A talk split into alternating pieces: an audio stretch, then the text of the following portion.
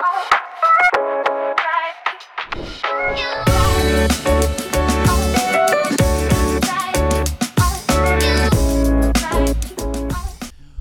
gente, estamos aqui de novo, mais uma semana. Bom demais estar aqui no One College Talk, mais um programa que a gente tem trabalhado e não medido forças de formarmos, vemos Deus formar através da vida de vocês, através desse programa, um colegiado de uma geração forte na palavra, sedentas por Deus, conhecimento científico, teológico, filosófico, uma geração inteligente que ama a Deus e proclama as suas verdades. E hoje nós temos aqui um bate-papo muito especial, um bate-papo que vai falar aí de, de algo que tem sido realidade na vida de muitos, que tem, é assunto em vários canais de mídia, em vários momentos, em várias situações.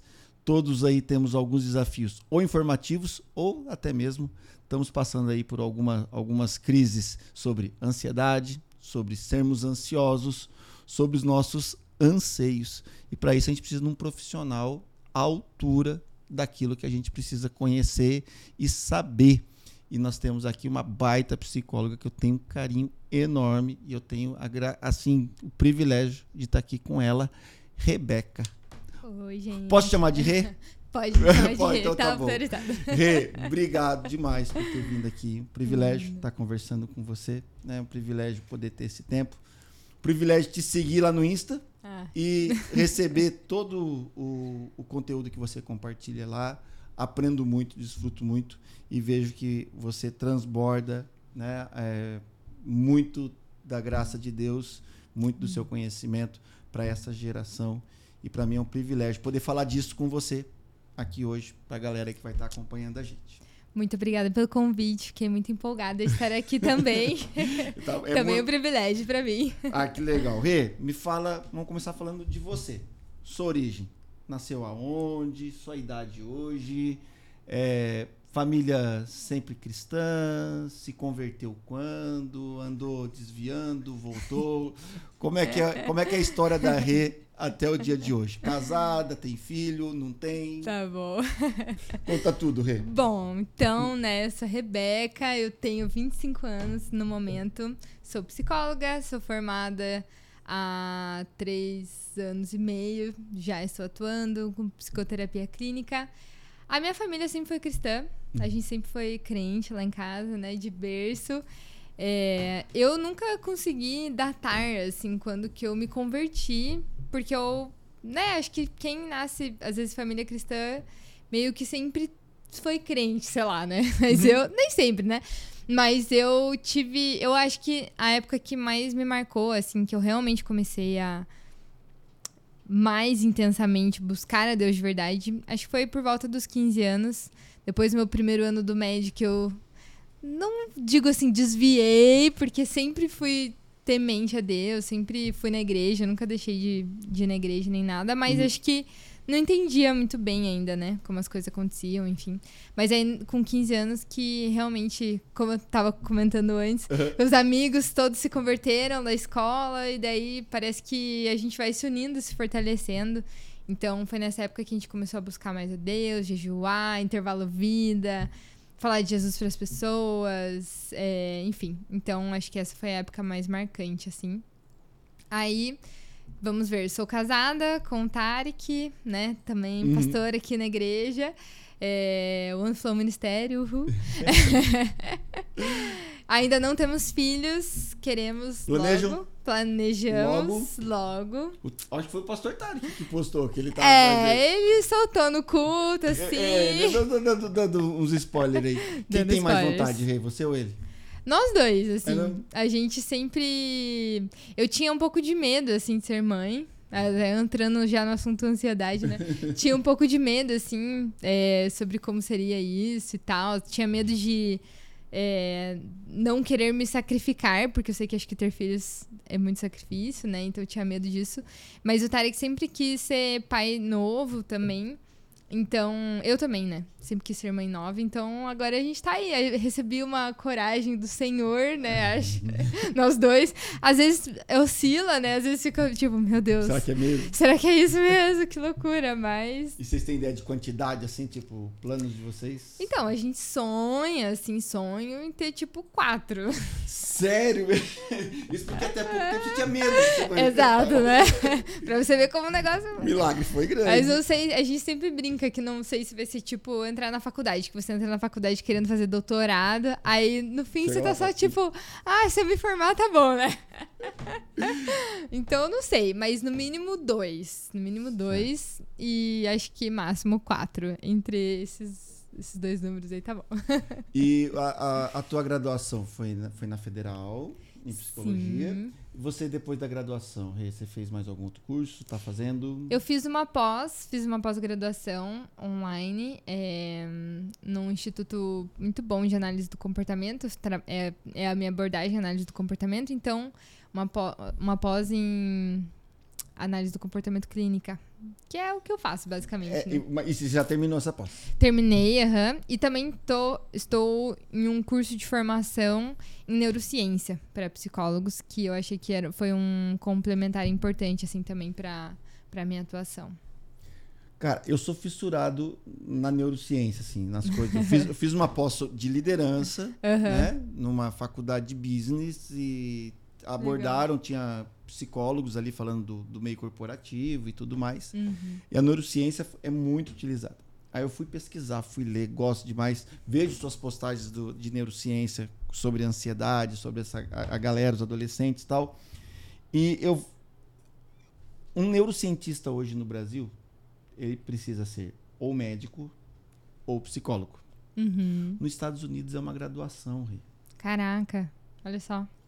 E assim, eu acho que, cara, se aqui se um, se um- dia chegar isso aqui no Brasil, eu, eu, sou, eu sou fascinado, assim, por- pelos Uhum. estudos que tem na Não, é muito interessante, assim, porque é, é- realmente faz sentido ser um curso só. Uhum. Porque é muita coisa, né? Você vai estudar o cérebro. Tanto que na, no curso de psicologia não tem muito, assim. Na, nos cursos de psicologia no Na Brasil. graduação não. Não, não se fala tanto, as abordagens não, não aprofundam tanto. O que tem é hum, neuropsicologia, só que vai, fo- vai focar muito nas partes do cognitivo. Então, transtornos de aprendizagem, memória, atenção, é, né? Enfim, essas questões. Então, sei lá. Ah, meu filho tem TDAH, vai fazer uma avaliação com um neuropsicólogo. Então, é mais ou menos nessa, nessa área que no Brasil já tem Uhum. força, né, a neurociência. Mas não nessa parte da, por exemplo, das emoções, ansiedade, a depressão. É uma área muito nova. Tanto que esse curso que eu tô fazendo, na verdade, essa psicóloga fez um mestrado na Inglaterra. E aí ela trouxe os conhecimentos que ela aprendeu lá, mas não, não justamente porque aqui não tem algo muito específico. Então, me parece que nos outros lugares a, a, tá bem mais avançado a coisa, né? Sim. Nesse estudo aí. Sim, E eu Estados Unidos eu é achei bem fascinante. E olha que eu peguei, tipo, pinceladas, né? E, da- e eu que sou curioso, que É. saio, saio, saio lendo. Mas hoje, se você vai ver, por exemplo, eu pesquisei para fazer um curso de neurociência, uma pós em neurociência, ainda é muito focada pro meio corporativo, assim. Que foi o que eu devo, que deve ser fazer aquela abordagem que eu É. tive. Exato, né, para liderança e tudo mais. Ou então tem daí a, a área de neurofisiologia, que daí vai para muito parte médica. Uhum. Então, a psicologia ainda tá, acho que se situa, aqui no Brasil ainda tá se situando assim nesse nessa parte da neurociência. Mas eu torço pra que evolua isso aí, porque é muito. eu também. fascinante. Nossa, muito. E você sempre foi boa aluna, nerd, ou da- dava trabalho pros pais, tinha bons resultados. Como é que você era, Rê? Não, eu sempre fui nerd. Assumidamente nerd. Assumidamente. Nunca. Assim, não vou dizer que eu sempre fui estudiosa. Porque eu era meio. Sabe assim? Ah, já, já sei, então não vou estudar muito, entendeu? Então, tipo. Então então você não tirava notão ou você não precisava estudar pra tirar notão? Eu. Eu me contentava com estar na média Uhum. Sem estudar, entendeu? Entendi, Então- entendi, entendi. Então, assim, no terceirão eu estudei muito. Do passar, e isso. mais, né? E aí no terceirão, por exemplo, só tirei notão. Uhum. Mas no primeiro ano era tipo assim, ah, eu tirei a média necessária pra passar de ano no terceiro trimestre, então não me importo de tirar um 4 No no, último, que não vai pegar a recuperação. Já, já, já passou. Era a minha. Assim, até o primeiro ano. Aí no segundo já fui me preocupando um pouco mais. Tipo, tá bom, ano que vem tem, tem, tem vestibular, então não. Eu talvez esse conhecimento eu vou precisar dele, Certo. né? Então Uhum. vou estudar, mas. Mas nunca fui de me esforçar muito, assim. Eu E não dava trabalho. também foi mas- nessa pegada também, de garantir nota? É que aí a faculdade tem um negócio que é, é muito diverso, né? Não sei como que era o curso Uhum. de matemática, por exemplo. Aham. Mas na psicologia, tem como tem abordagens muito diferentes, você eu já entrei praticamente sabendo que eu queria ir pela análise do comportamento. Só que análise do comportamento é tipo menos de um quarto do curso, entendeu? Então, tinha lá psicanálise, que eu não era muito fã, tinha a história cultural, que eu não era muito fã, tinha a fenomenologia. Que eu não, até hoje, se você me perguntar, eu vou ficar, quê? Não sei direito, entendeu? Então, assim, nunca peguei, nunca peguei uma recuperação, nunca peguei uma final na faculdade. Então, eu sempre estudei o suficiente pra não pegar uma, uma recuperação. É. Mas nos- nas matérias que eu sabia que eu não ia usar muito, eu, tipo, não estudava muito, Você já não. foi meio que selecionando dentro da própria. Mas as que eu gostava, que eu sabia que eu ia usar neuropsicologia, sempre gostei muito, a análise de comportamento, daí eu sempre me dediquei mais, assim. Mas o resto era mais, tipo, o suficiente. Pra conseguir. Tá certo. E hoje, como é que você está trabalhando? Você trabalha atendendo, fazendo a psicologia clínica, Isso. Consultório online, 100% online, 100% consultório. Como é que é essa pira aí, Rê? Quando eu me formei, quando eu tava na faculdade, eu tinha. Faz, fez. é, eu, eu, se eu não me engano, foi em 2017 ou 2018 que permitiram o atendimento online. Então, pensa, isso já foi super recente. Eu entrei na faculdade. 18? 2018, é. Eu entrei na faculdade em 2015 Hum. e me formei no final de 2019. Então, já tinha minha cabeça muito formada pro, pra clínica presencial. Certo. Quando começou a poder ter online, eu tinha preconceito, assim. Eu falava, ai, deve, não deve ser legal, não deve funcionar, não vou Uhum. fazer, tal. Aí, tanto que eu me formei, em 2020 comecei a atuar, e eu nem fui... Você precisa de um... Do EPSI, que é um registro no conselho é, para você poder atender online, é específico. Certo. E eu nem fiz esse negócio, porque eu falei, ah, eu nem vou atender online, entendeu? Uhum. Eu me organizei com uma colega, uma amiga minha que também se formou comigo, pra gente abrir uma- a nossa salinha, dividir a sala e começar Uhum. a atender presencial. Até março, né, de 2020, que aí veio a pandemia. Aí já não podia mais fazer presencial. Pois é, até pôde. A- como a psicologia sempre foi, foi hum, serviço essencial, sempre pôde atender online, é, presencial. Só que a maioria das pessoas preferiu fazer online. Sim. Então eu migrei para online. Aí no fim do ano, é, 80% dos meus atendimentos eram online. Aí já não fazia muito sentido para mim manter o aluguel da sala, tem- tinha todo um deslocamento.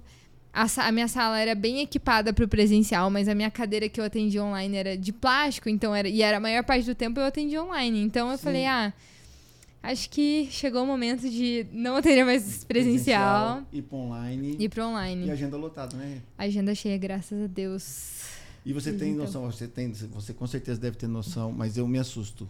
Quantos arrobas psi ponto tem hoje? Nossa, tem muitos. Muitos, muitos mesmo. E você consegue hoje tu, quando você consegue um paciente é via as suas postagens ou é via networking presencial, seja na igreja, conhecidos e tudo mais? Então, de onde que vem? A maioria é pelo Instagram, assim, com certeza. Tem gente que vem também do presencial, assim, né? Gente que me conhece e tal. Mas a grande maioria é do Instagram, assim. Eu entrei, quando eu comecei, eu fiz o meu perfil no começo de 2020, ainda não tinha tantos psicólogos online, assim. Eu Uhum. acho que eu peguei bem esse crescimento. Hoje eu sinto que realmente já tem muitos. Mas então eu acho que nesse crescimento que deu pra me diferenciar um pouco, assim. Ter mais alcance e tal. Então eu acho que o meu perfil já passa alguma autoridade para as pessoas que chegam ali. E aí. Passam, Rê. Eu faço mentoria com os meus alunos. É. Os que vão fazer psicologia, às vezes eu encontro já os que estão cursando, então o que vão fazer, eu passo o teu arroba para eles e falo, Ai. ó, a psicologia tá indo por esse caminho, segue a Rê. Olha a quantidade de seguidores que ela tem, olha o trabalho que ela faz, agenda lotada. tudo online, é um novo jeito. Se você fosse comparar, Rê, assim, é, tira todo qualquer outro critério. O atendimento em si, você sente perda o fato de ter ser via tela ou que você tinha no consultório? Não, não mesmo, assim. É, eu achava que teria, mas não. Quando eu comecei a atender, eu percebi que funciona igual. Tem gente que prefere o presencial Uhum. por inúmeros motivos. Às vezes a pessoa não tem, não sente privacidade em casa para fazer a sessão. Uhum. Eu atendo várias pessoas que vão às vezes pro carro, pro, pra uma praça, Uhum. fazer terapia. Sim. É, aí essa- às vezes tem gente que realmente prefere estar ali, né? E eu acho muito válido, né? Eu- enfim. Mas eu não sinto perda. Eu confesso que às vezes o que eu sinto é que às vezes a gente cria uma conexão tão forte com a pessoa que às vezes eu só queria dar um abraço Você nela, tá assim, perto, sabe? Tipo, Entendi. tipo, ter esse, esse afeto é, ali, tipo, dar um abraço e tal. É uma coisa que às vezes eu sinto falta. Uhum. Mas como, tipo, não é algo que vai necessariamente definir se a terapia vai ser bem sucedida Boa, ou não. não. É. É, eu, Deu eu, esses. eu, eu fui, eu, eu fui pra terapia, eu fazia terapia, faço Uhum. terapia, né? Sempre, tô sempre tentando me manter acompanhado. Aham. Né? Aliás, tinha que vir cobrado assim na conta de luz, né? já tem que estar embutido. Tinha. É, eu fui conhecer na pandemia. Uhum. Daí o próprio terapeuta falou: "Ó, agora eu só vou ter fazer atendimento online. Uhum. Me adaptei bem. É. Como paciente. Eu também. Como paciente, eu me Eu adaptei também. bem. Antes da, antes da pandemia, eu fazia. Quando eu fiz, eu fiz presencial. E aí, depois da pandemia, eu fiz online. E pra mim, pra mim é muito prático, porque não precisar sair de casa pra fazer terapia é muito bom, Então, entendeu? o- é, o o- o- a questão trânsito, estacionamento tal, tem toda essa logística, né? É. Se- mas eu conseguia na minha casa Sim. avisar a família, gente, eu vou pra consulta agora. É. Não, isso é faço, importante, é. né? Eu, tenho, eu, eu tenho essas condições. Às vezes se tem interrupção, assim, ou, ou às vezes você não sente, fica meio com medo da pessoa estar ali na porta ouvindo tudo que você tá falando. Aí tem gente É que. horrível, né? É, Se você, aí fica ruim, mas ali em casa eu consigo sim. conseguir fazer. Que bom. E realmente a- a- adaptei bem isso aí. Que bom. E hoje no ministério, Rê, quem quer, quem quer Rê ministerialmente?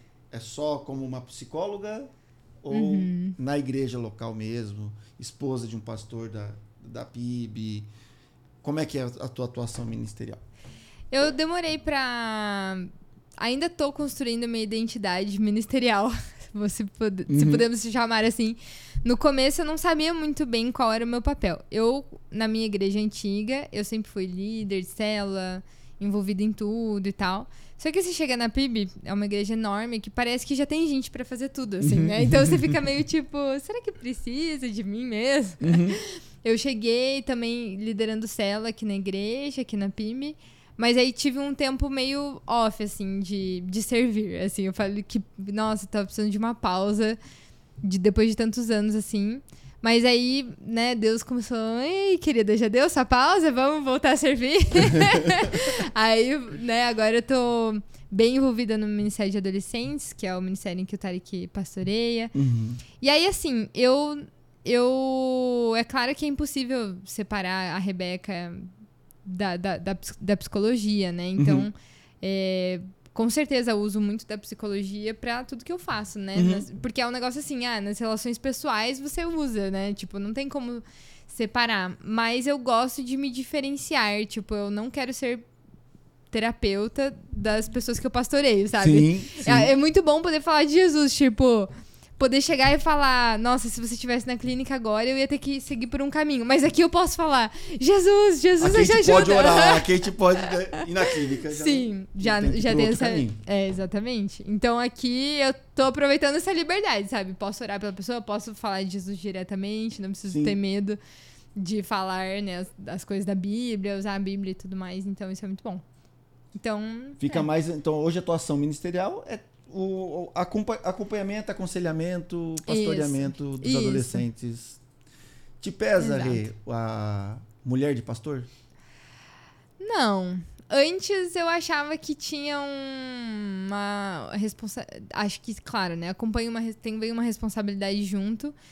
E é claro que vem, às vezes, uma expectativa das pessoas, né? E, mas eu consegui, de certa forma, me libertar um pouco dessa expectativa para descobrir a esposa de pastor que eu quero ser, sabe? Então, Uhum. é, eu vejo muito a importância de apoiar o Tarek no ministério, né? Tipo, ele. Enfim, é muita demanda, é muita coisa, então ser um suporte ali pra ele isso é muito importante. E também ser uma referência para as meninas, assim, né? Então. Mas não, não é um peso, assim, eu gosto, eu me apaixonei pelos adolescentes, então gosto de estar junto, não é algo tipo, ai, nossa, Que, que é o peso, tem que ir lá fazer, né? Tem que, tem que cuidar Exato. disso. Não. E seja no. O teu público hoje de terapia acaba sendo jovens e adolescentes? Sim. Tem muito adulto, não tem adulto? Tem, tem adultos também, é, mas a maioria transita entre lá os 15 a 15 a 26. Aí tem pessoas mais velhas também, de 30 e poucos. Tem algumas pessoas mais Uhum. de 30, não são, não é uma ou duas, são mais. Mas a maioria são jovens, assim, até mais do que adolescentes. Entendi. É. Entendi. Então, eu acho que a gente consegue é, falar sobre um, um- dos tópicos aqui, baseado na tua experiência, não só como conselheira aqui na igreja, né, no pastoreamento desses adolescentes, mas também como terapeuta. Uhum. Pegar os meus alunos, pegar ali os meus filhos, pegar essa galera que a gente conversa aqui na igreja, projetos, os anseios, os desejos, os, né, os sonhos. É a idade certa de fazer, Uhum. certo? A gente, é aquele, a gente precisa, é, é a hora que as Sim. ideias vão tendo, que tudo vai acontecendo. Uhum. Vou te fazer uma pergunta naquilo que eu tenho impressão. Uhum. Meus filhos, nesse público todo que eu já te falei, Uhum. Você não tem impressão que eles estão com alguns anseios que eu fico olhando assim, cara, não era hora de você estar preocupado Uhum. com isso. Tipo uma antecipação, Uhum. uma angústia. Parece que eles eles estão sempre atrasados nas realizações. Sim. É, Você percebe isso? Você tem ideia de que, do que isso acontece? Tem ideia do porquê que isso, se isso foi sempre assim, se é da idade? Eu não me lembro de ter sido um adolescente assim tão tão preocupado com coisas que talvez não fosse para eu me preocupar Sim. naquela idade. Né? Aham. Que que você, qual que é a tua visão que você tem disso? Eu tenho a sensação de que hum, parece que tem uma ideia de que a sua vida vai começar quando você entrar na faculdade, assim, ou quando você começar a trabalhar. Então parece que a adolescência é um, não sei, tô pensando agora quando eu era adolescente, parecia que tipo eu tenho que acabar isso aqui, entendeu? Uhum. E ir pra próxima fase, pra minha vida começar, Tipo, sabe? parece Tipo, que a essa fase dos não serve, 18. não significa nada. Sim. Mas já é vida, né? A adolescência já é a vida acontecendo. E tanto que, poxa, a gente olha pra trás e fica, puxa, eu queria ter aproveitado mais, né? A fase que eu estava vivendo. Mas eu acho que é uma tendência pra vida toda, sabe? Se você não cuidar, assim. Tipo, parece que a vida toda você corre o risco de estar sempre querendo viver a próxima fase. Sem desfrutar da fase atual. Exato. Então, por exemplo, é, eu tinha muito isso de assim, ah, eu tô na, tô na escola e eu sempre pensava, nossa, não. Quando acabar essa fase, quando acabar o vestibular, quando eu entrar na faculdade, aí a minha vida vai começar. aí vai ser muito. Aí eu vou ser feliz, entendeu? aí você entra na faculdade, daí é, não, quando eu acabar a faculdade, sério, daí eu vou ser muito. eu vou ser muito quando, feliz. quando eu sair da faculdade. Então parece que sempre a gente coloca uma, um ponto que, de partida. É isso aqui que eu tenho que começar a viver pra daí. E fora que também tem muita comparação, né? As Uhum. pessoas vivem coisas em fase, em tempos de vida diferente. Então, eu escolhi o meu curso de faculdade com 14 anos, no primeiro ano. Aí, mas tem amigas que escolheram no terceirão, com 17, 16, 17. E tá tudo bem. Só que aí, às vezes, a pessoa que tá com 14 olha pra outra de 14 que já se decidiu e já pensa: meu Deus, eu não tô decidida ainda. Tem algo de errado comigo. Uhum. Eu preciso escolher o que eu quero, tá tarde, né? Acho que daí vem essa sensação de atraso, como se parece que sempre tem alguém vivendo o que você deveria estar vivendo. E aí então isso quer dizer que tem alguma coisa de muito errado com você porque você ainda não não tá vivendo o que essa pessoa tá vivendo. Aí seja entrar na faculdade, seja é, Namorado, entrar na faculdade, carreira, Casar, filho. vida com Deus, Rê. Uhum. A pessoa acha que nessa comparação, cara, eu já devia estar vivendo. Mas calma, por quê? E, e traz essa angústia, traz. É. No dicionário, o, o- ele define anseio, que para mim é uma palavra bonita, Uhum. como aflição. Ele traz essa definição, me chamou a atenção. Assim, a ação de Legal. ansiar, uma das, das classificações, é a aflição. E é assim que eu vejo Uhum. essa galera. Eles ficam aflitos, e às É. vezes é uma aflição que não precisa, né? Entendo a imaturidade, mas eu ficava com a impressão, e eu acho que você explicou muito bem. Há uma comparação, há uma sensação de que, cara, tem alguém vivendo Tá na minha frente. algo que eu já devia estar É. vivendo e não Uhum. estou. Isso você acha que starta alguma angústia? Ah, com certeza, né? Porque eu acho que também é muito cultural, assim, da. Por exemplo, né? Hoje eu, me assusta um pouco pensar que as pessoas, as, as crianças estão na escola e já tem que estar pensando no vestibular, entendeu? Já tem Enem, simulado do Enem no nono ano. Eu fico, gente, pelo amor de Deus, É desse jeito, né? socorro! Tipo, aí parece que você nunca pode estar só vivendo. Não, você tem que estar vivendo aqui, mas você tem que estar pensando lá na frente. E é claro que é importante a gente pensar no longo prazo, né? Responsabilidade. Não dá pra.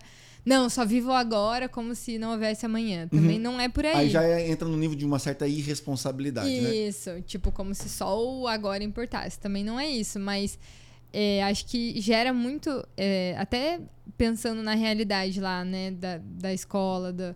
Puxa, eu tenho que passar no vestibular, numa federal. Aí você já tá pensando nos seus concorrentes, entendeu? Se você tá. Se você começou a estudar hoje, não, mas com certeza teve alguém que começou a estudar ano passado, entendeu? Então aí parece que você tem que estar sempre competindo com alguém. E acho que o vestibular contribui muito pra isso, assim, pensando, né? Uhum. Mas aí não só isso, aí o mercado de trabalho. Não, porque sempre tem alguém que fez um curso a mais do que você, que se formou e já tá trabalhando desde antes, estagiando. E antes os processos seletivos do mercado de trabalho eram processos mais internos, sabe? Você ia lá, conversava com alguém, Aham. o pessoal lá da direção se reunia, ó, tem esse currículo, tem aquela coisa Uhum. e tal. Você se mostrava mais escrevendo um currículo. Uhum. Hoje o processo seletivo dura meses. Você vai. Você se compara o tempo todo. Você vai para um Deus, grupo que sim. vai, vai fazendo aquele funil. É. Eram 50, É. aí sobram 20, você tá na próxima fase, você tá feliz. Aham. Mas dentro desse 20 você percebe que tem uns dois, três que são muito melhor que você. É. entendeu? Aí você começa, vai para outro funil de 10.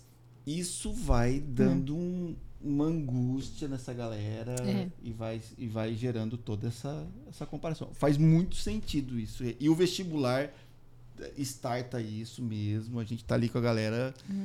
É, tem, que, tem que ajudar, tem que dar Sim. suporte. E aí, porque aí deixa de se tornar simplesmente ah, uma vaga na faculdade ou uma vaga numa empresa. É a minha vida, entendeu? Parece que a minha vida depende disso. Se eu não passar no vestibular de primeira, na federal, em primeiro lugar, eu não vou ser bem sucedido, eu vou fracassar. Vira uma autodefinição. A pessoa se autodefine com aquilo. É. Porque uma coisa que a. a- bom, tô pulando tópicos Fica aqui, mas que a ansiedade é, existe é, é para nos preparar para situações que arriscam a nossa sobrevivência. Uhum. Aí você vai ver o que, que as pessoas estão ficando ansiosas hoje. Não são coisas que têm risco à sobrevivência. Não é tipo, você vai morrer se você não fizer isso, sabe? É tipo, ah, talvez você não vá. Beleza. Talvez você demore um ano a mais pra entrar na faculdade, mas você não vai morrer Isso. por causa disso, né? Não era para gerar a ansiedade, né? É, exato. E sobre a ansiedade mesmo, é, falando é, na, na psicologia, nesses transtornos todos, essas, essas, essas angústias emocionais que você trata ali, não só ansiedade, pode pegar aí depressão, os outros demais transtornos que sempre existiram e tudo mais. Quando é que. qual- como é que se define assim? E, gente, descobriram na humanidade um tal de transtorno chamado ansiedade. Aí tem então um DICID, aí tem o DSM, aí começa a existir. Aí, aí é oficial, ó, isso aqui é um transtorno, é uma doença, Sim. é alguma coisa. O que, que precisa acontecer? Como é- qual é a história da ansiedade até ela ter um CID? Sim. Porque pra mim a ansiedade era comer unha, né? era ficar fazendo, era batucar. Isso era uma pessoa, né? Ah, inquietude. É Inquietude, né? aquela ansiedade véspera de viajar pra praia, de, de demorar pra dormir. Sim. Mas agora tem todo um aparato em cima da ansiedade. É. Hoje É. já se nomeia mais, né? Isso. E como é que isso foi construído? O que, que acontece? Como é que é o processo dentro da psicologia, dentro da medicina, para isso? Então, na verdade, é, até onde né, eu entendo também sobre esse assunto, não sou mega especialista nos, nos manuais, assim, realmente de transtornos e tal. Mas são, é muito convenção, né? Então, a gente tá no DSM-5, acho que logo vai lançar o 6, se eu não me Uhum. engano. É, são convenções do que, que incomoda, sabe? Então, por exemplo, é, existiam transtornos mentais eh, do passado que hoje já não estão mais no DSM, né? Já não são, por exemplo, a própria é, bom, enfim, não sei agora um exemplo ou vamos pegar, por exemplo, a homossexualidade, né? Uhum. É, antes era um transtorno, Ah, era considerado. Era ver- é verdade. era homossexualismo, Exato. né? Então, antigamente era considerado uma doença, hoje não é mais. Não é mais. Saiu do DSM, saiu do. Exato. Mudou o nome e tal. Uhum. Então, pra você ver que isso é só um exemplo de como são convenções. Antigamente existiam coisas que, aos olhos da sociedade, eram disfuncionais, eram fora do padrão, eram fora do normal e que Uhum. precisavam ser diagnosticadas com uma doença. E hoje já não são mais. Certo. E vice-versa. Hoje já tem doenças, né? Transtornos que antigamente. Eu tinha um professor que, que- da faculdade que ele falava que hum, o nosso, nosso cérebro é diferente. Transtorno mental tem essa questão.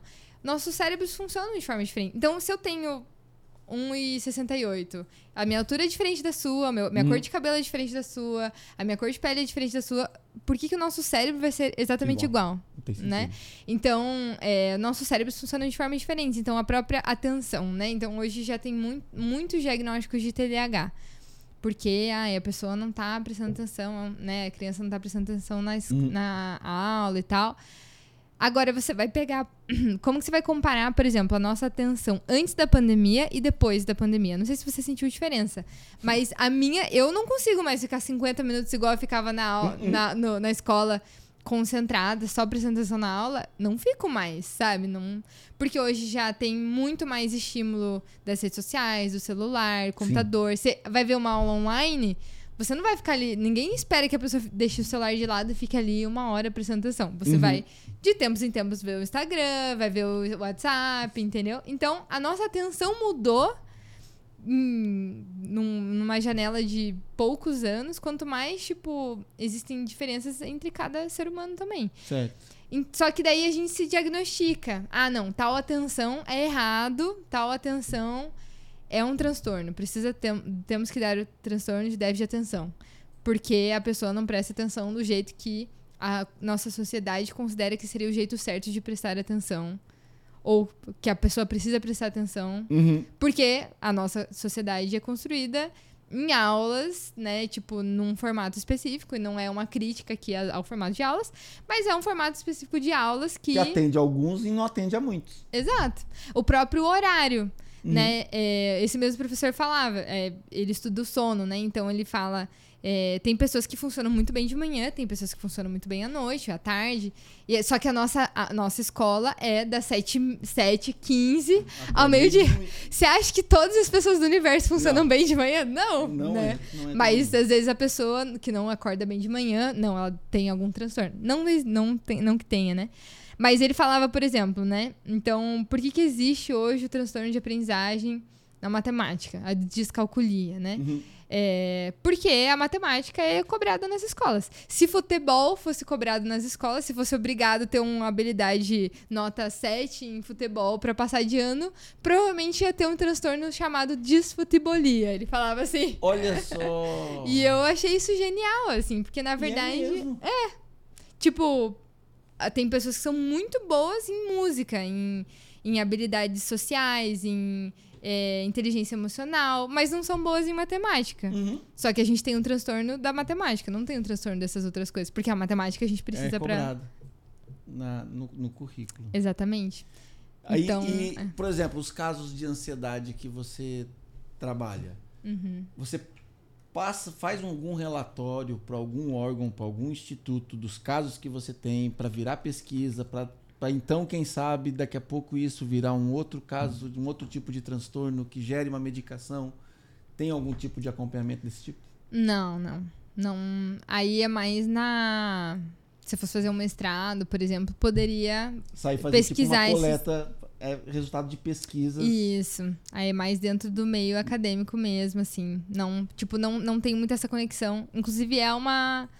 É uma questão, assim, que já foi levantada, né? De ter maior conexão entre a pesquisa com é, A a, prática. prática. mesmo profissional. Mas tem muitos pesquisadores que também atuam, né? Na prática. Não são só acadêmicos e tal. Mas se houvesse essa conexão, acredito que os dados seriam bem mais produtivos, assim, bem mais mais bem utilizados assim. Entendi. É, e eu acho que toda pesquisa, não só na- nessa, nessa parte da, da ansiedade, da psicologia, a pesquisa, quando você traz ela para o contexto prático, só colabora. Acrescenta, sim. Rê, a, a ansiedade, ela é transtorno, ela é, é algo ruim, Uhum. certo? O, o transtorno, as crises de ansiedade. Eu gosto muito quando você fala, eu já vi outros falarem sobre acolher a ansiedade. Eu acho isso sensacional, né? Eu queria que você explorasse um pouquinho isso. O que, que é isso de acolher a ansiedade? Fala um pouquinho, porque pra mim, olhar, ou- ouvir aquilo, e assim, cara, que, que alívio. Legal. É, acho que justamente isso que você falou, né? A ansiedade é uma coisa ruim, certo? Não necessariamente. Né? Então, é, existe o transtorno de ansiedade generalizada e alguns outros tipos de transtorno de ansiedade, né? Tem vários, se for pegar lá o DSM, tem vários tipos. é, de fobia social, por exemplo, ou fobia específica, é, o toque, é, hum, me fugiu outros. Ah, enfim, né? Tem Hum. vários tipos de transtornos específicos. Mas a ansiedade por si só. Deixa eu tentar diferenciar. Então, o que, como que eu diagnostico um transtorno de ansiedade generalizada, por exemplo? É quando a ansiedade daquela pessoa toma uma proporção que atrapalha a vida dela.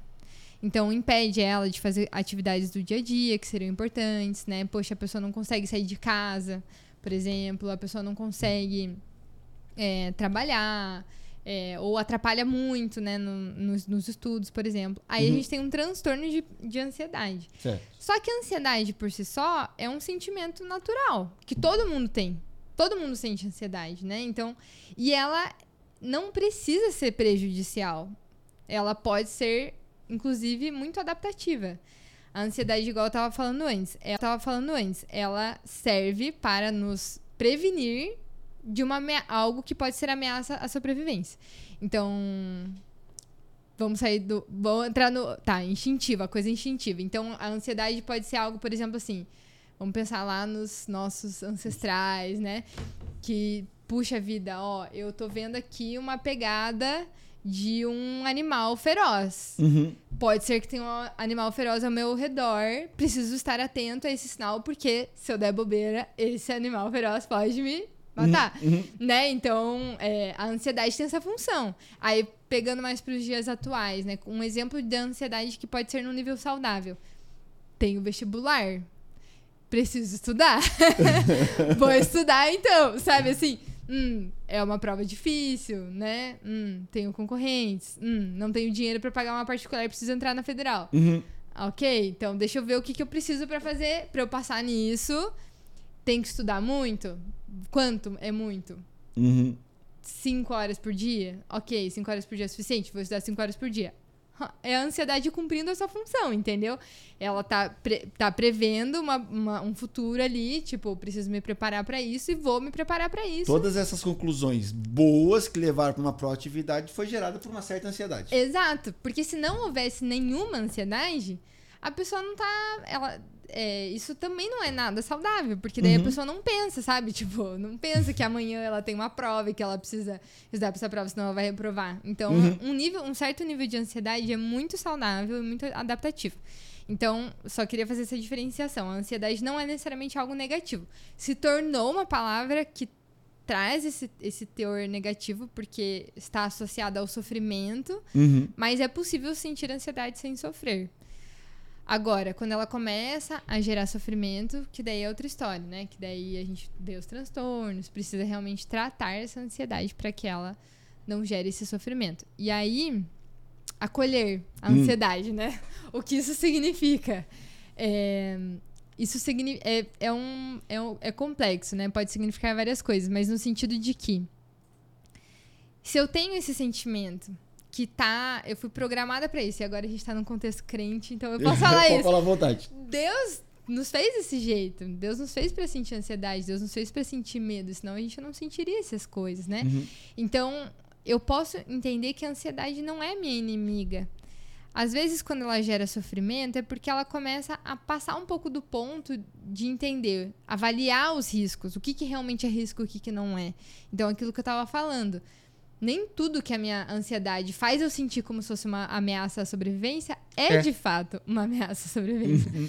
várias vezes justamente não é. Então, se eu não passar no vestibular, isso não significa que a minha vida tá destruída, que eu nunca mais vou ser amada por ninguém, Uhum. e que meus pais vão me jogar pra fora de casa e por isso eu vou morrer, vou Uhum. Não, significa que, OK, não vai ser tão legal, vou ter que esperar um ano a mais, vou talvez ter que fazer mais um ano de cursinho Uhum. Mas eu vou sobreviver, né? Então a gente se lembrar disso é importante. Mas ela tá ali e ela tem uma função pra estar ali, então acolher a ansiedade pode significar quando eu perceber que ela está aqui, ao invés de eu tentar lutar contra ela, porque normalmente essa frase do acolher a ansiedade vem de um contexto em que a gente tenta controlar ela. Não sei se você já, por exemplo, tentou controlar a sua ansiedade, mas normalmente não dá muito certo. Insu- Insucesso É impossível, exato, né? Porque aí você fica ali, meu Deus, tô ansiosa. Eu preciso parar de ficar ansiosa. Deixa eu controlar a minha ansiedade. Aí, quanto mais eu tento controlar, menos eu consigo, mais ansiosa eu fico. Só arranjei mais um motivo pra ficar empolgado. Agora eu tô ansiosa porque eu não consigo controlar a minha ansiedade. entendeu? Exatamente. Começa a virar um acúmulo de, de- de gatilhos. Exato. Então, ou nem evitar ela, nem evitar, porque às vezes a gente tem situações que nos deixam ansiosos e a gente evita entrar em contato com aquilo. Então, sei lá, se viajar de avião é algo que me deixa ansiosa, então eu vou, não vou viajar de avião. Só que se eu deixar de fazer tudo aquilo que pode gerar ansiedade, então eu não vou fazer nada na vida. Uhum. Vou ser muito limitado. Então, acolher a ansiedade vem com uma resposta a essas duas outras opções. Nem controlar, nem evitar. Vamos acolher. Ou seja, entender que a ansiedade vai fazer parte da vida. Eu não preciso lutar contra ela, mas ela também não precisa me dominar. Então, vamos pegar uma situação, por exemplo. Vamos, vou pegar esse exemplo do avião mesmo, né? Hum. Então, é, eu posso entrar no avião sabendo que vou ficar ansiosa e que tá tudo bem, porque se você for parar bem pra pensar, é meio bizarro viajar de avião mesmo, né? tipo, você Contraria vai- muitas coisas. Né? Não fomos feitos pra voar. Não é? Então, várias coisas que nos deixam ansiosos, sei lá, falar em público, é, às vezes pessoas que são mais tímidas, mais introvertidas, conversar, iniciar um contato social. Uhum. A maioria das coisas que geram ansiedade tem um motivo pra ela estar ali. Tipo, seja o medo de morrer numa, num negócio de, de metal no, no céu. É. Ou então o medo de ser rejeitada numa relação social, por exemplo Uhum. ou o medo de passar vergonha, de passar um constrangimento. Tem um motivo pra ela estar ali. Então eu posso acolher, ok, ansiedade. Você tá me avisando que pode ser perigoso viajar de avião. Obrigada pelo aviso. Obrigada por estar aqui. Mas tá tranquilo, tá bom? Ó, é, é seguro. Eu posso começar a me acalmar e mostrar a- que a probabilidade da- disso que eu tô achando que vai dar, com certeza vai dar errado, né? Porque a ansiedade vem como se 100% de certeza que o avião fosse cair e eu fosse Uhum. morrer. Então eu posso me acalmar dizendo a probabilidade disso acontecer é baixa, é, tá tudo bem, né? É simplesmente acolher o sentimento tá ali. Posso usar estratégias de regulação emocional. Então, eu posso, por exemplo, respirar fundo várias vezes. Isso ajuda muito. Quando eu respiro fundo, eu tô mandando uma mensagem pro meu cérebro de que não tem com o que me preocupar, porque a Uhum. respiração acelerada, ela, né? Então, tô falando muito, Fabiano. Fica Você pode me interromper. Não, não, não. Tá, tá, tá ótimo. É que uma coisa vai Vai engatando na puxando outra. a outra. Manda ver, é essa a ideia. Então, a ansiedade, ela, ela vem dos, normalmente, os pensamentos, né? Meu Deus, eu vou morrer aqui nesse negócio, não vai dar certo, e aí eu não vou conseguir concluir os planos da minha vida, e o que vai ser de- da minha família, eles vão ficar tristes, enlutados. Então, a ansiedade normalmente tem esse componente dos pensamentos ansiosos, né? Que a gente vai ou, ah, não vou passar no vestibular, eu vou ser uma decepção pra minha família, eu nunca vou conseguir ter uma profissão, eu nunca vou conseguir ganhar dinheiro, não vou sair da casa dos meus pais nunca, eu vou ser uma fracassada e todo mundo vai me odiar, sabe? Então tem esse componente dos pensamentos. Aí o meu, meu cérebro, meu corpo entende esses pensamentos como se eles fossem a realidade. Como se todas essas coisas terríveis que eu estou pensando estivessem de fato acontecendo. Manda mensagens pro meu corpo, tipo, corpo, tem uma ameaça aqui real presente, vamos lutar contra isso. E aí isso a gente começa a entrar, né? Começo a liberar cortisol, entrar no estado de luta ou fuga, do tipo, tem uma ameaça presente, eu preciso lutar contra ela. Aí que a gente sente, às vezes, tremore, tremores, né? A gente pode ficar com o coração acelerado, a respiração acelerada, dá aquele frio na barriga. Então, é, tudo isso é o nosso corpo se preparando para lutar contra essa ameaça, que não é real, tá nos nossos Tá só pensamentos. no pensamento. Exato. Então, se eu respiro fundo, eu tô fazendo o. tô usando o caminho contrário para me acalmar. Eu tô respirando fundo, porque daí eu estou acalmando o meu corpo. E aí tô mandando mensagens pro meu cérebro. Não tem ameaça aqui. Tá tudo bem. Pode ficar tranquilo. Aí o meu cérebro vai começando a acalmar, esses pensamentos vão se acalmando. E o meu corpo vai entrando num estado de normalidade do tipo, ah, tá bom, então não tem ameaça mesmo, podemos ficar tranquilos, podemos sair do estado de luta ou fuga, entendeu? Então, acolher a ansiedade é isso, é eu entender que ela vai fazer parte da minha vida, tá tudo bem ela fazer parte da minha vida, é importante que ela faça, mas se eu perceber que ela tá passando do ponto e ela tá alcançando um nível que ela não precisava, porque eu sei que essa ameaça que ela tá achando que é tão grande não é tão grande assim, eu posso regular ela, respirar fundo, me acalmar, posso falar comigo mesmo e falar não tem risco aqui, não tem perigo, tá tudo bem, você tá segura.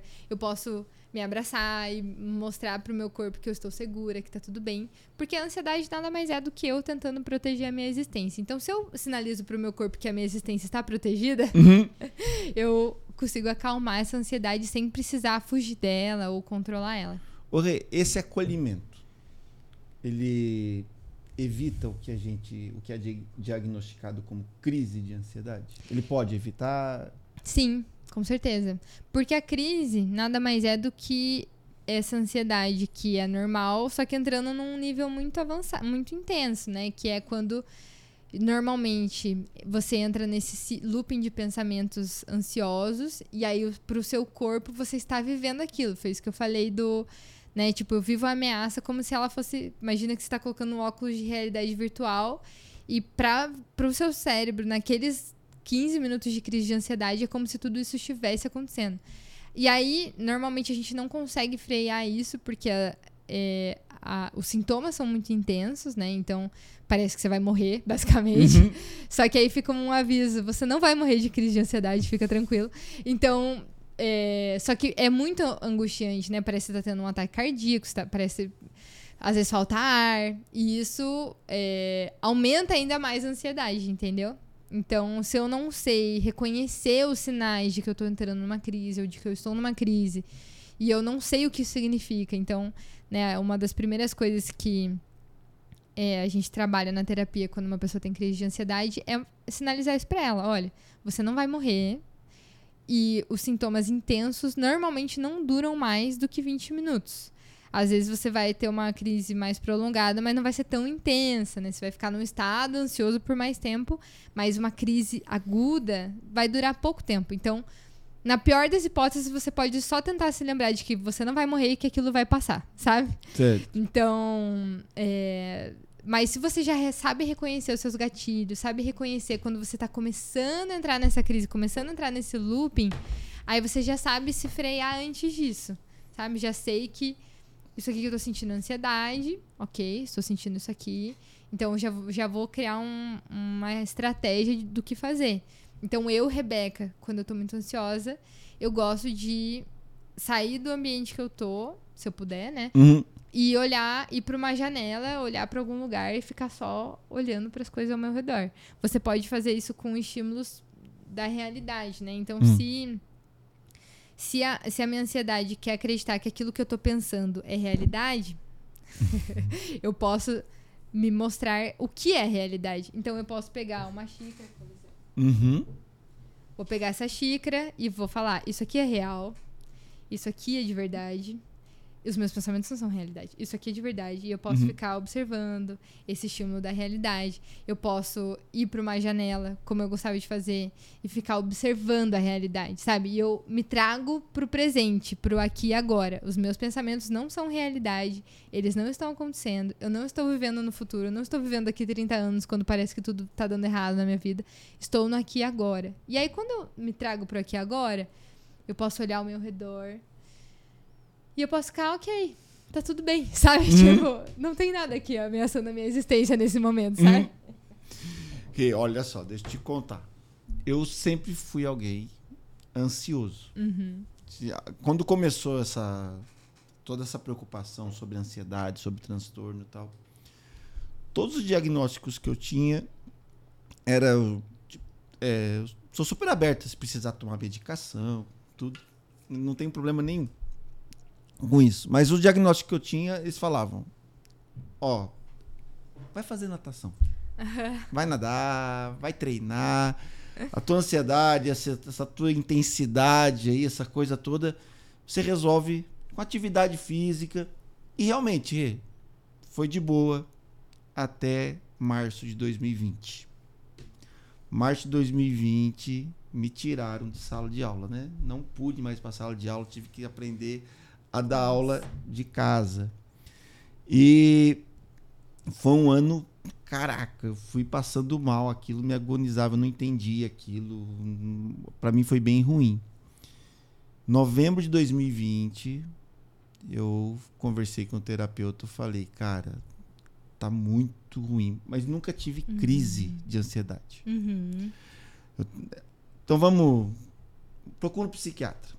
Fui no psiquiatra e ele conversou ali e tal. Ele falou: Fabiano, é transtorno de ansiedade generalizada. Uhum. TAG, é isso, né? Uhum.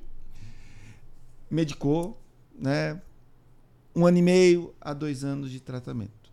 Uhum. E realmente, que alívio. Uhum. Né? Parece que alguns fantasminhas, assim, alguns medos, parece que são desfeitos Uhum. com um remedinho ali. Você começa a entender melhor a realidade. Fiz um ano e meio de tratamento, Uhum. né? Fui, foi uma, foi numa, eu fui numa consulta para aquela consulta de rotina. Para mim, eu iria continuar. Né? Eu tinha até medicação ainda para continuar. E o terapeuta falou, o psiquiatra, né? Falou, encerramos aqui, o ano e meio está de alta, né? Eu falei, mas como assim? Ele- Os teus problemas não vão acabar. A tua ansiedade tá num estado que você vai poder voltar a treinar, vai poder Uhum. toca a tua vida e você hoje consegue absorver os seus problemas da maneira certa. Uhum. Fiquei feliz porque não esperava alta naquela consulta, né? Me vi assim, fiquei muito grato. E, e toquei minha vida. Aprendi a acolher a ansiedade com você. Né? É. Eu não sei se você já ouviu outros, outros pacientes falar, os pacientes oficiais, eu sou paciente no Instagram. né? É, mas, cara, dá muito certo essa parada. Aham. Dá muito certo. E eu, eu tava me sentindo um sucesso, assim. Falei, não, cara, tô de boa, aprendi, tô fazendo as coisas tal. Maio desse ano, uma quinta-feira, velho. Acordei ruim. Um troço que eu nunca tinha sentido, um mal-estar. Vou no médico, não vou, será que deve estar acontecendo tal? Mas é, eu, eu não. Difícil eu não ir trabalhar para ir pro médico Uhum. né? Mais fácil eu marcar com o médico em sala, ele faz a consulta enquanto eu dou aula. Mas fui pra escola. Aham. Foram seis aulas que parece que duraram 50. Eu tinha a sensação que eu ia morrer. Uhum. Eu dei aula, pensa, eu aula de análise combinatória com choro engasgado. Uhum. Eu falava, gente, o choro vinha assim, ó. E aquilo, e foi a manhã inteira. Eu falei, cara, o que, tá acontecendo? Que doideira isso. Uhum. Tinha aula a tarde inteira. Nossa. Mas acabou a aula da manhã, eu falei, eu vou passar no médico. Uhum. Passei no, no pronto-socorro, conversei. Ah, o médico falou, isso é crise de ansiedade. Uhum. Falei, ah. Aí eu comecei a recapitular, realmente o auge da crise, assim, eu tava em sala de aula dando aula. Uhum. É? Meu Deus. É, durou uns 20 minutos. Uhum. Foi aquela coisa assim que eu- quando eu lembro, mas pra mim durou uma É. vida. Sim. Aí o médico me deu três dias de atestado. Quinta, sexta, ó, você não volta pra sala de aula agora. Uhum. E sexta, sem aula sábado? Falei, tem, então só segunda-feira. Uhum. A Juliana, eu cheguei em casa, eu contei pra Juliana, falei, agora tô com atestado só segunda-feira. Mas agora você vai faltar hoje com atestado, como é que você vai trabalhar amanhã e sábado? Porque eu nunca usei atestado, Rê. O Caraca. médico me dava, certo? Aham. Mas eu ia trabalhar. Eu sabia que ia passar, Aham. né? Eu peguei e falei, eu não vou. A Juliana olhou e falou assim, é, é grave. Porque eu não fui. Uhum. Eu fiquei quinta, sexta, sábado e eu não fui. E foi uma experiência que marcou, porque foi, foi um dia que eu não consegui acolher. Uhum. Por isso que eu te perguntei. Sim. O acolhimento, acho que ele evita a crise. Uhum. Eu não sei qual foi o gatilho, ainda não tem. Uhum. Pensei em voltar, fui atrás para voltar à medicação. Foi considerado crise isolada. Uhum. Para que mais um ano e meio por causa de uma crise? Sim, sim. Né? Vamos ver, vamos tentar, vamos dar uma chance. É. E vamos tentar acolher mais vezes. Uhum. E foi uma experiência horrível. Uhum. Só que aí chegou na segunda-feira e eu tive uma outra experiência que eu queria ver com você, que eu acho que você vai confirmar isso. Cheguei em sala, vou- entrei em salas em alunos que eu faltei na sexta ou no sábado. Uhum. Prof, o que, que deu? O que aconteceu? Eu falei, pois é, eu não sabia exatamente o que eu estava sentindo. Mas segundo o médico, eu tive o que isso é chamado de crise de ansiedade.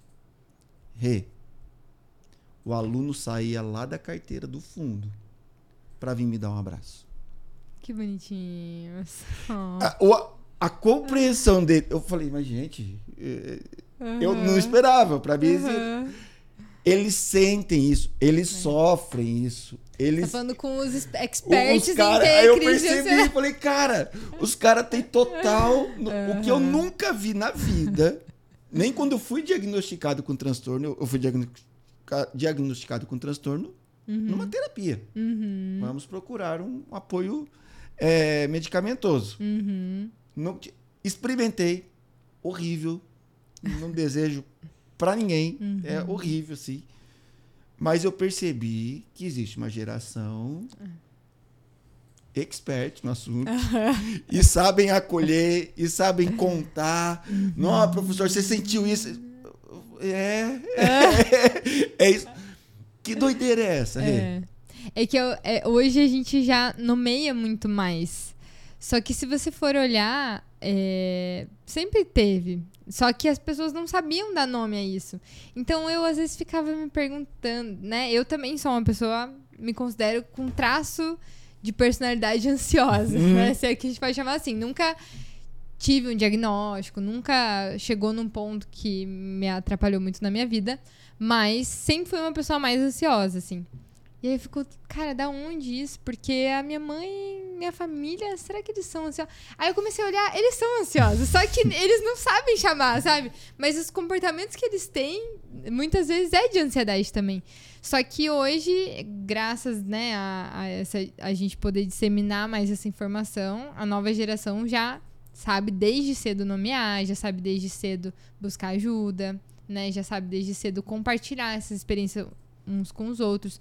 O que antes era muito mais um tabu, né? Não imagino nunca o meu vô chegando para um amigo dele falando: Ai, tô com ansiedade. Sabe assim? Imagina, ele nem. Acho que se eu falar, ele nem vai falar, não, ansiedade? Que isso? Eu não tenho ansiedade. Não, sai fora, isso aí é você que tem. Né? Então. Essa geração já sabe muito mais acolher, entendeu? Não, eu saí dali e falei, bom, quando eu estiver passando mal, eu já sei pra quem que eu posso pedir ajuda. Eu posso parar a aula. Eles são. Falar, gente, eu tô passando por isso. Senta aqui, prof. Vem aqui, vamos te ajudar. Eles sabem fazer tudo. Aham. Eu fiquei assim, caraca, caraca. Ah, muito Rê. legal. Olha só. Vamos pra uma coisa mais bíblica. Sim. Mateus 6, 25, 27 e 34. Por isso vos digo: não andeis ansiosos pela vossa vida, quanto ao que é a vez de comer ou beber, nem pelo vosso corpo, quanto ao que é a vez de vestir. Não é a vida mais que o alimento e o corpo mais do que as vestes? Qual de vós, por ansioso que esteja, pode acrescentar um côvado ao curso da sua vida? Ele vai lá pro 34. Ui. Portanto, não vos, inquie... não vos inquieteis com o dia de amanhã. Não andeis ansiosos pelo dia de amanhã, pois o amanhã trará os seus cuidados. Basta a cada dia o seu próprio mal.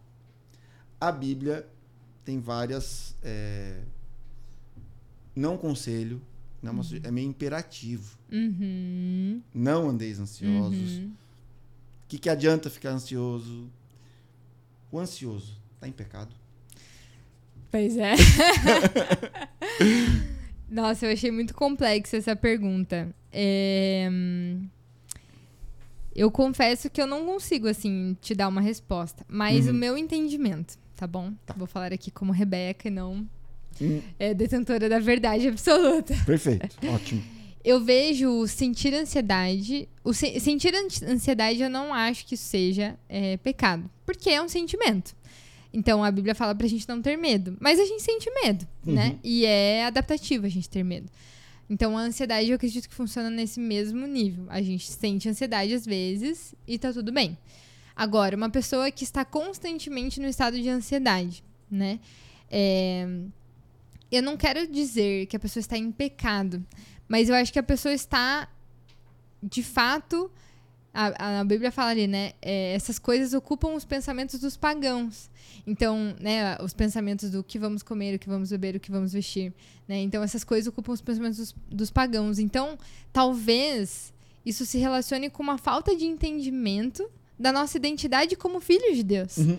né? E às vezes, e com certeza isso daí vai falar muito com a história de vida de cada um, mas normalmente é, uma pessoa que talvez tenha passado uma história de vida de inseguranças, de incertezas, de instabilidade, talvez não tenha encontrado essa, essa segurança, por exemplo, em casa, né, com seus pais eh, terrenos, Uhum. ou às vezes, enfim, outras coisas que podem ter ameaçado. Isso é um dos fatores, né, que pode gerar ansiedade.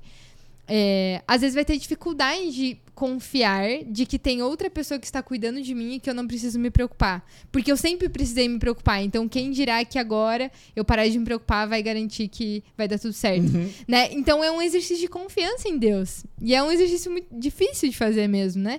De entender, eu sou filha de Deus, Deus é meu pai, Deus sabe do que eu preciso, ele já sabe do que eu preciso. E ele não vai deixar faltar nada. Isso, às vezes, pra mim, é uma coisa que eu fico pensando. Cara, que louco, sabe? Tipo, como assim? Eu não preciso ficar preocupada? Tipo, Deus tá cuidando de mim? Então, não, não quero dizer que é, a ansiedade é um pecado, mas eu diria que talvez seja uma falta de você entender completamente o plano de Deus pra você, uma falta de entender completamente o que Deus tem pra você, o que Deus quer fazer por você e do amor que ele tem por você, que te permite ter a paz que excede todo o entendimento, né? Em Filipenses 4:4 fala pra gente entregar as nossas ansiedades pra Deus com o coração agradecido. Isso me faz pensar muito que quando a gente eu tô preocupada aqui com qualquer coisa que possa estar me preocupando, eu posso entregar pra Deus, lembrando das coisas que ele já fez por mim, com o coração agradecido. Isso me reforça de que Deus é meu pai, Deus tá cuidando de mim. Eu não Uhum. preciso me preocupar, porque ele já cuidou no passado e ele vai continuar cuidando no futuro.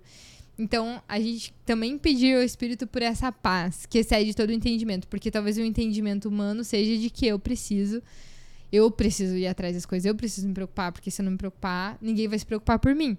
Mas não. Deus tem, a gente tem um pai que se preocupa por nós e que a gente não precisa se preocupar.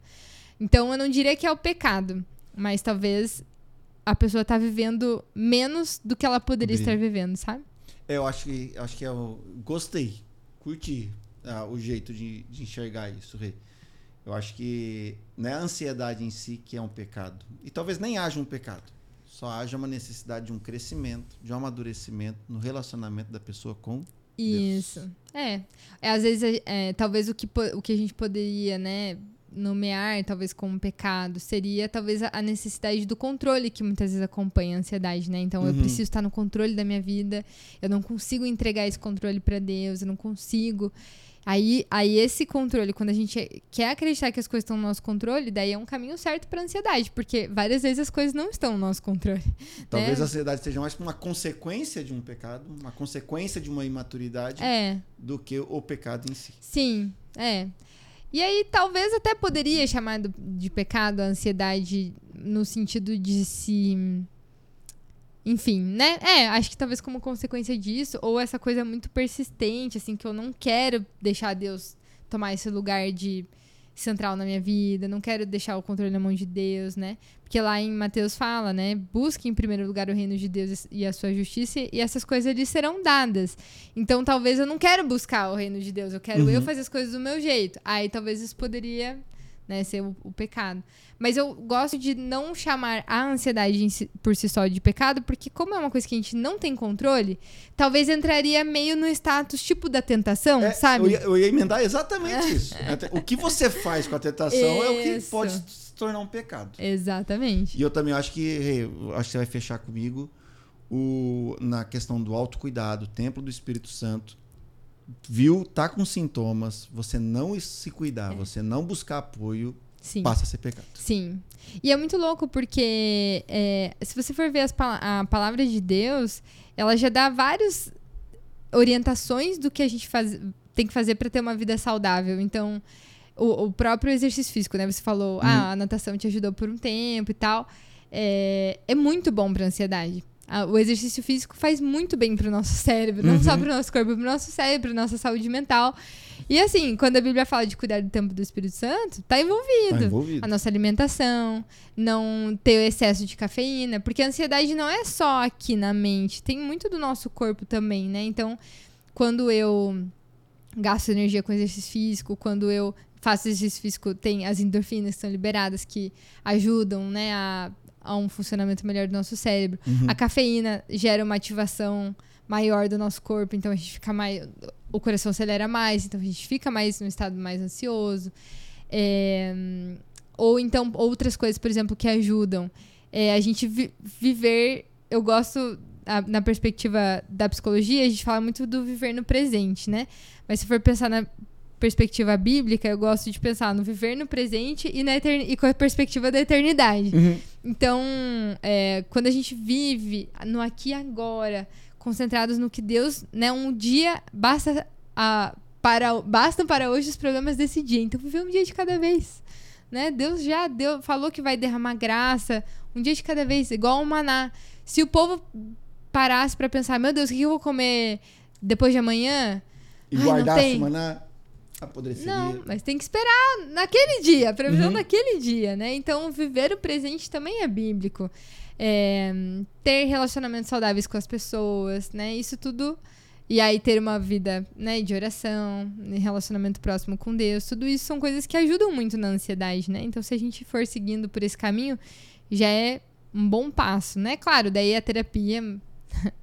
Puxando aqui pro meu lado, ajuda muito a você tanto implementar esses hábitos de vida saudáveis, mas também entender na tua história de vida o que, que pode ter contribuído para você ficar mais ansioso, quais são os gatilhos da tua ansiedade, isso é um ponto muito importante, ela não vem do nada, por mais que às vezes a gente não saiba identificar o que, que causou, sempre tem alguma coisa que causa ali naquele momento e olhar para isso, ou seja, porque tá se aproximando alguma coisa, né, que pode ser ruim, ou pode ser também por um trauma. Então, o estresse pós-traumático, né, vem muito disso. Eu tive uma experiência muito negativa com determinada situação, então a possibilidade de me aproximar dessa situação, por exemplo, o avião, né? Uhum. Sei lá, um dia tá, peguei um avião e passei muito mal, teve turbulência, foi horrível provavelmente eu vou ficar ansiosa depois que for, se eu tiver no, no, no meu no meu futuro uhum. próximo andar de avião, né? Então, nem sei como eu cheguei nesse ponto, mas enfim. Acho que são essas coisas que a gente vai. Vai, vai, vai entendendo É. sobre a ansiedade, sobre o pecado, sobre o autocuidado, sobre você saber cuidar do templo do Espírito Santo. E ainda. Rê, a própria Bíblia, a, a Bíblia cita, conta a história de alguns personagens. Eu fui pesquisar sobre isso e tem uma galerinha aqui que é listada como os cinco Uhum. top ansiosos da Bíblia, assim, é meio que padrão. Elias, Davi, Jonas, Jó e Marta. Uhum. São os cinco top, assim. E eu é uma, uma das características que o pessoal coloca eles como ansiosos, como pessoas que talvez hoje precisariam fazer terapia, precisariam tomar ah, fazer algum medicamento e tudo mais, é o desejo pedido para morrer. É isso mesmo? É um, é um, é um dá para colocar como a identificação de uma crise. Vou falar da minha crise que eu tive. Eu não estava pedindo para morrer, mas eu tive certeza que eu que era bom ligar para casa, me despedir. Da... Achou que ia eu pelo menos. acho que agora vai. Sim. Né? Mas você pega uma das características que eles mais destacam nesses casos, Uhum. né? É a- aquela coisa de que na história deles Uhum. eles pediram para morrer. Sim. Como é que é isso na ansiedade? Como- onde, quando é que chega nesse nível? Sim. É, eu fico pensando talvez nessas situações, né, que esses personagens bíblicos estavam passando, por exemplo, deviam estar muito angustiados, né? E aí é, essa angústia pode vir de ao- ao- mais de uma coisa, né? Uma delas a ansiedade, né? Então pode, se a gente for pensar que também tem a depressão, né? Que é quando enfim, né, nosso humor já tá bem rebaixado, a gente se sente mais apáticos, sem ânimo para fazer as coisas, né? Então isso também é uma situação que pode levar para esse estado de angústia.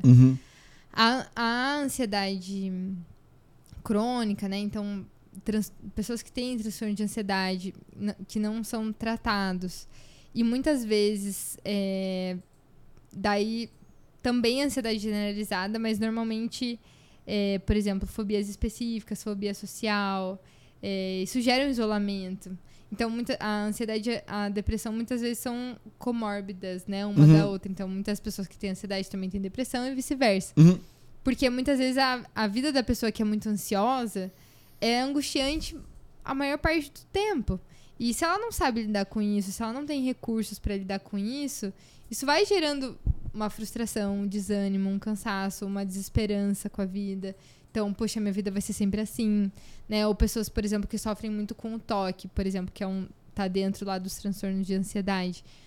É muito é muito cansativo, né? O, o toque, é, as obsessões, as Uhum. compulsões, ou então, enfim, então a, a ansiedade crônica não tratada por muito tempo vai trazendo prejuízo à vida da pessoa.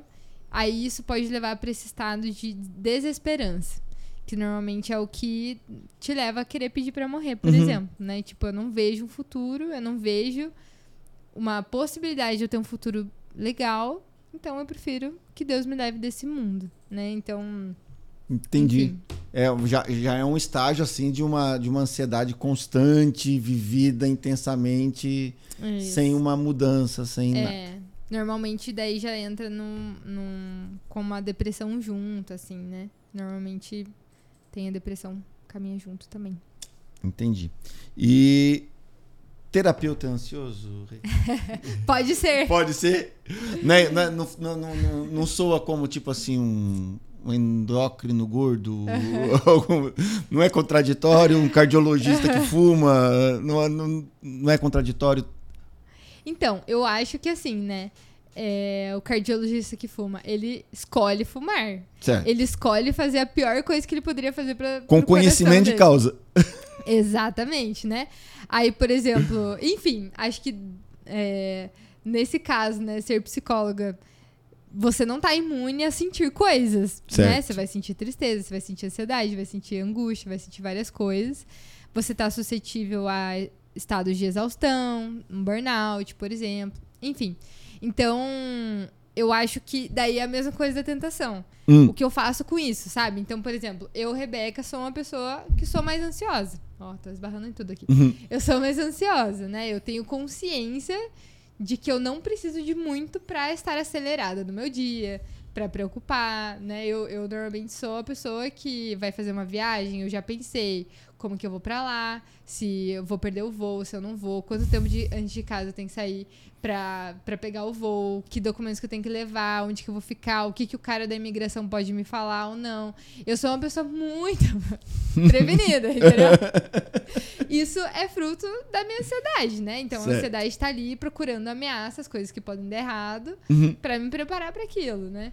Então, eu sou, eu tenho esse perfil. Agora, eu sei o que eu tenho que fazer com isso. Então, eu respiro muito durante o meu dia. Eu decorei esse versículo de Mateus 25 a 33. Inclusive, eu tenho ele tatuado. Não ele, né? Eu tenho Uhum. Mateus 33 tatuado no braço aqui. Que legal, Rê. Aí, ó. Sim, porque eu me lembro dessas coisas, entendeu? Certo. Então, e aqui no outro braço eu tenho escrito Live Now, né? Que é vivo o presente, vivo Uhum. agora. Então, eu eu conheço a minha ansiedade, eu conheço de onde ela vem, eu conheço os meus gatilhos, eu conheço o que, que eu faço com isso. Então, eu já sei o que fazer. Então, eu não sou uma pessoa que sofro com a minha ansiedade, por exemplo. Tem- claro, tem dias que, como qualquer outro ser humano, a ansiedade está mais alta, Uhum. eu, se eu, eu tenho muito essa coisa da empolgação. Desde criança, se tem, tipo, é, acampamento da igreja, eu não dormia à noite, Uhum. entendeu? Então eu sou assim até hoje. Eu vou viajar, na- uma semana antes eu já não vou estar dormindo muito bem. é uma coisa que foge do meu controle, entende? Então, Uhum. o que eu posso fazer sobre isso, eu faço, né? Então, é muito bom, na verdade, porque eu consigo me identificar com as pessoas que eu atendo, eu sei o que, que elas passam, eu sei o que ela tá sentindo, Então né? você, com experiência própria, sabe como é acolher a ansiedade Exato. e sabe o benefício e que sabe que esse negócio dá Exato. certo. Exatamente. E aí vai virando, vai ficando cada vez mais fácil, né? Então hoje, muitas das coisas que antes eu ficava muito mais ansiosa e ficava minha cabeça assim, né? Um monte de pensamento. Hoje eu já sei frear muito antes e não, não me permitir ir por esse caminho, porque eu sei que não vai dar certo. Então, Entendi. já me freio antes. Então, terapeutas podem ser ansiosos, mas é Sabendo importante acolher, eles saberem lidar com a Exa- ansiedade deles pra não atrapalhar, né? Exatamente. Super show. Rê, todo convidado que vem aqui, ele precisa dar dica pro, pra galera que tá acompanhando. Ok. Uma música, Uhum, dois links e três livros. legal. É uma música. Até tava ouvindo ela hoje. Então, já que estamos num programa cristão, Uhum. né? Eu gosto muito daquela Permanecerei. É, não vou cantar porque minha voz é horrível. Mas ela fala muito sobre como, né? É Deus quem nos sustenta, nossa alma anseia pela fonte que é Jesus. Então, momentos de angústia, né? A gente pode sempre recorrer a Jesus. Não que ele seja um ansiolítico que a gente toma, não é, não é reduzido a isso. Uhum. Mas sim, ele é a, a pessoa pra quem a gente pode correr, pedir ajuda, pedir abraço, pedir colo quando a gente não tá bem. Então essa é a minha dica de música. Os links. Eu lembrei de dois vídeos que eu costumo passar para as minhas clientes na, na terapia. Um deles é, eu até anotei aqui o nome porque um é em inglês, espera lá. É, um é sobre é, raiva Uhum. é, um, é uma coisa também muito presente, um tema muito presente na terapia. Então, o nome do vídeo é Raiva, como dominar esse sentimento. Explica um pouquinho sobre por que, que a gente sente raiva, como que a gente faz pra regular essa raiva e tudo mais. E outro é A Reason Not to Worry What Others Think. É uma razão pra não se preocupar com o que os outros pensam. Porque muitas vezes a gente anda sempre preocupado, né? Ai, meu Deus, eu tô- saindo com essa roupa, vai estar todo mundo me julgando, tá todo mundo prestando atenção em mim.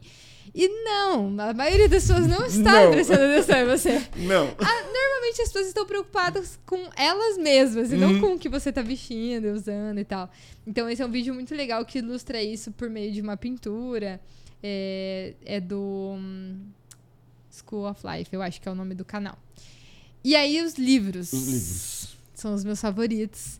Primeiro, A Coragem de Ser Imperfeito, da Brené Brown. Eu Sim. sempre Sensacional. indico esse livro. Muito bom. Você já leu também? é muito, muito bom, gosto muito. Aí a segunda indicação é um livro que eu tô lendo agora, já tô da metade pro final, de um cientista da, da enfim, ele é psicólogo, da professor da Yale, na Universidade dos Estados Unidos. Uhum. É, se chama Permissão para Sentir. E é muito, muito bom. Tô gostando muito. Fala sobre como a gente lidar com os nossos sentimentos, sobre como a gente se tornar cientistas da emoção, que ele fala. Então, a gente aprender a identificar, reconhecer nossas emoções, expressar e tal. É muito, muito legal. E a minha última indicação: Comunicação Não Violenta. É um livro essencial, eu acho que deveria estar na escola, assim, Uhum. todo mundo deveria ler esse livro. Não fala sobre ansiedade, fala sobre comunicação, sobre relacionamento interpessoal. Então, para qualquer pessoa que se relaciona com outro ser humano, fica a dica, comunicação não violenta é sensacional, leitura obrigatória. Eu gosto muito, sempre indico também. Rê, agora eu vou pedir para você olhar para a câmera, para a galera que está aqui acompanhando a gente e compartilhe uma mensagem, abençoa a vida deles, o que você achar que deve falar. Legal. Bom, né, já que a gente tá falando desse tópico ansiedade, acho que a minha mensagem final pra você é: tá tudo bem se você sente ansiedade. Você é um ser humano, né? Tá tudo certo, isso faz parte. Você não está sozinho, mas busque conversar com isso sobre alguém conversar sobre isso com alguém, né? Compartilhe o que você está sentindo para mostrar que você não tá só, né? Uma pessoa que pode te acolher, te ajudar e leve realmente para Deus esses teus pensamentos ansiosos. Lembre que Ele tá com você, Ele é seu pai, Ele te sustenta, Ele não vai te abandonar, Ele não te deixa nunca. E você não tá sozinho nessa, nem em relação às pessoas, porque muitas pessoas passam por isso, e nem em relação a Deus, porque Ele tá sempre com você, te acompanhando em tudo. É isso. Rê, eu com os outros convidados eu encerraria agora. Mas com você eu não vou fazer isso. certo? É, eu tenho um- uma convicção em Deus que se eu sou professor, fui professor esse tempo todo, é para eu transbordar, além de cumprir todas as minhas obrigações, cumprir as minhas missões profissionais, é ali no dia a dia transbordar o amor de Jesus pela vida dos meus alunos. Né? E você foi minha aluna. Sim. E é, chegar no coração dos alunos, na posição de professor, tendo conteúdo para terminar, tendo a vaga, o vestibular chegando. Matemática, rei. no meio da matemática, você conseguir falar, transbordar o amor de Deus, não é uma tarefa simples. E eu sempre orei, falei, Deus, tem alunos que te conhecem, tem alunos que te amam, tem alunos que querem transbordar esse amor e que eles têm acesso aos outros alunos que ainda não têm. Coloque esses alunos perto de mim, me faz conhecer, me faz ter acesso a eles. E você foi uma dessas alunas, né? O teu ano, inclusive, ali, você, você tá aqui, a Maitê, a Rá, né? Vocês, ó, cara, vocês apavoraram aquele, aquele lugar, transmitindo o amor de Deus, né? E era, foi resposta de uma oração para mim. Você foi resposta de oração. Enquanto eu orava por aqueles alunos, uma, uma das coisas que eu pedia para Deus, você foi usada para isso. Eu recentemente fiz transição com a minha família de igreja. Estou chegando na PIB há cerca de dois anos. Uhum. E a gente veio conhecer a PIB e a gente veio na sexta-feira. Uhum. Né? Foi o último culto do MAP. Uhum. Que no culto seguinte verdade. transformaria-se em flow. É verdade. Certo? É. E eu cheguei ali e vi o Tarek. Eu falei, cara, o Tarek é o marido da Rê. Aham. Né? Olhei lá na frente, vi você falei, cara, a Rê tá ali. Uhum. Né? E tava com a minha família ali assistindo ao culto, conhecendo a PIB. Uhum. Quando de repente passa uma aluna minha daquele ano, a Uhum. Paula. Hoje ela faz, ela está estudando na Federal de Santa Catarina. Uhum. Ela passou assim, ela voltou. Prof, você por aqui? Eu falei, ô Paulo, tô aqui, tal, vim conhecer, estamos aqui com a a minha esposa, Rafa, minha filha, o Enzo, meu filho. Ah, está vindo para cá? Conversando com a aluna, explicando que eu estava conhecendo a PIB. Ela pegou o telefone da Rafa Que legal. Até eu chegar em casa. Eu saí do culto até chegar em casa. A Rafa já estava no grupo da célula, marcando rolê pro sábado. Que legal. Caraca. Certo? Uhum. E o, o Enzo ali com, com o pessoal do Up teve toda uma acolhida ali. E nesse momento de transição, uma, uma, uma angústia minha da Juliana era: cara, eu, a Juliana, a gente se adapta a qualquer igreja. Uhum. A gente precisava que a Rafa e o Enzo fossem acolhidos. E chegamos aqui. Quem que estava aqui para acolher? A Rê. e estava uma aluna minha, Uhum. né? E Deus ministrou, falou: é, é o fruto de oração, de cuidado. Agora é a hora de você colher esse fruto. Sim. A Rafa, ela precisou, por desafios na própria escola, de notas, de aprendizagem, ela foi direcionada para acompanhamento terapêutico. Falei, ah, vou falar com a Rê. Falei com a Rê. Uhum. A Rê hoje é terapeuta da Rafa. Uhum. Resposta de oração também. Uhum. Rê, você é manifestação de Deus, do amor de Deus, para minha vida em vários aspectos. Amém. Em vários aspectos. Para minha família. Preciso dizer que eu amo você. Para mim é uma alegria ver Deus fazendo com você tudo que ele tem feito, com o Tarek. Sou fissurado pelo Flow, acho o máximo ver o Enzo e a Rafa aqui. E eu preciso te agradecer. Te convidar para estar aqui. Para mim era assim, era, era a resposta de Deus. Deus, se esse, se esse podcast vai dar certo, a Rê vai topar, né? Uhum. E eu vou poder fazer o programa com a Rê. Né? E poder te agradecer Uhum. por tudo que você significa, por tudo que você transborda, do que você representa no que diz respeito a Deus, para minha vida, para a vida da minha família. E eu quero que isso seja só o começo. Eu tenho certeza que você vai muito, muito, muito longe. Amém. Obrigada. Nossa, é, fico muito emocionada. E também, assim, é totalmente. A, a sua vida também foi muita resposta de oração pra nós, assim, né? Então, um monte de adolescente no terceiro, naquela escola, no terceiro ano, e você sempre teve lá com o teu abraço, né? Sempre nos deu suporte nas nossas angústias também. Hum. Então, você tava ali, você tava presente, você era um professor cristão é, que sempre demonstrou esse amor, esse cuidado pelos alunos e a gente sentia isso, assim, de verdade.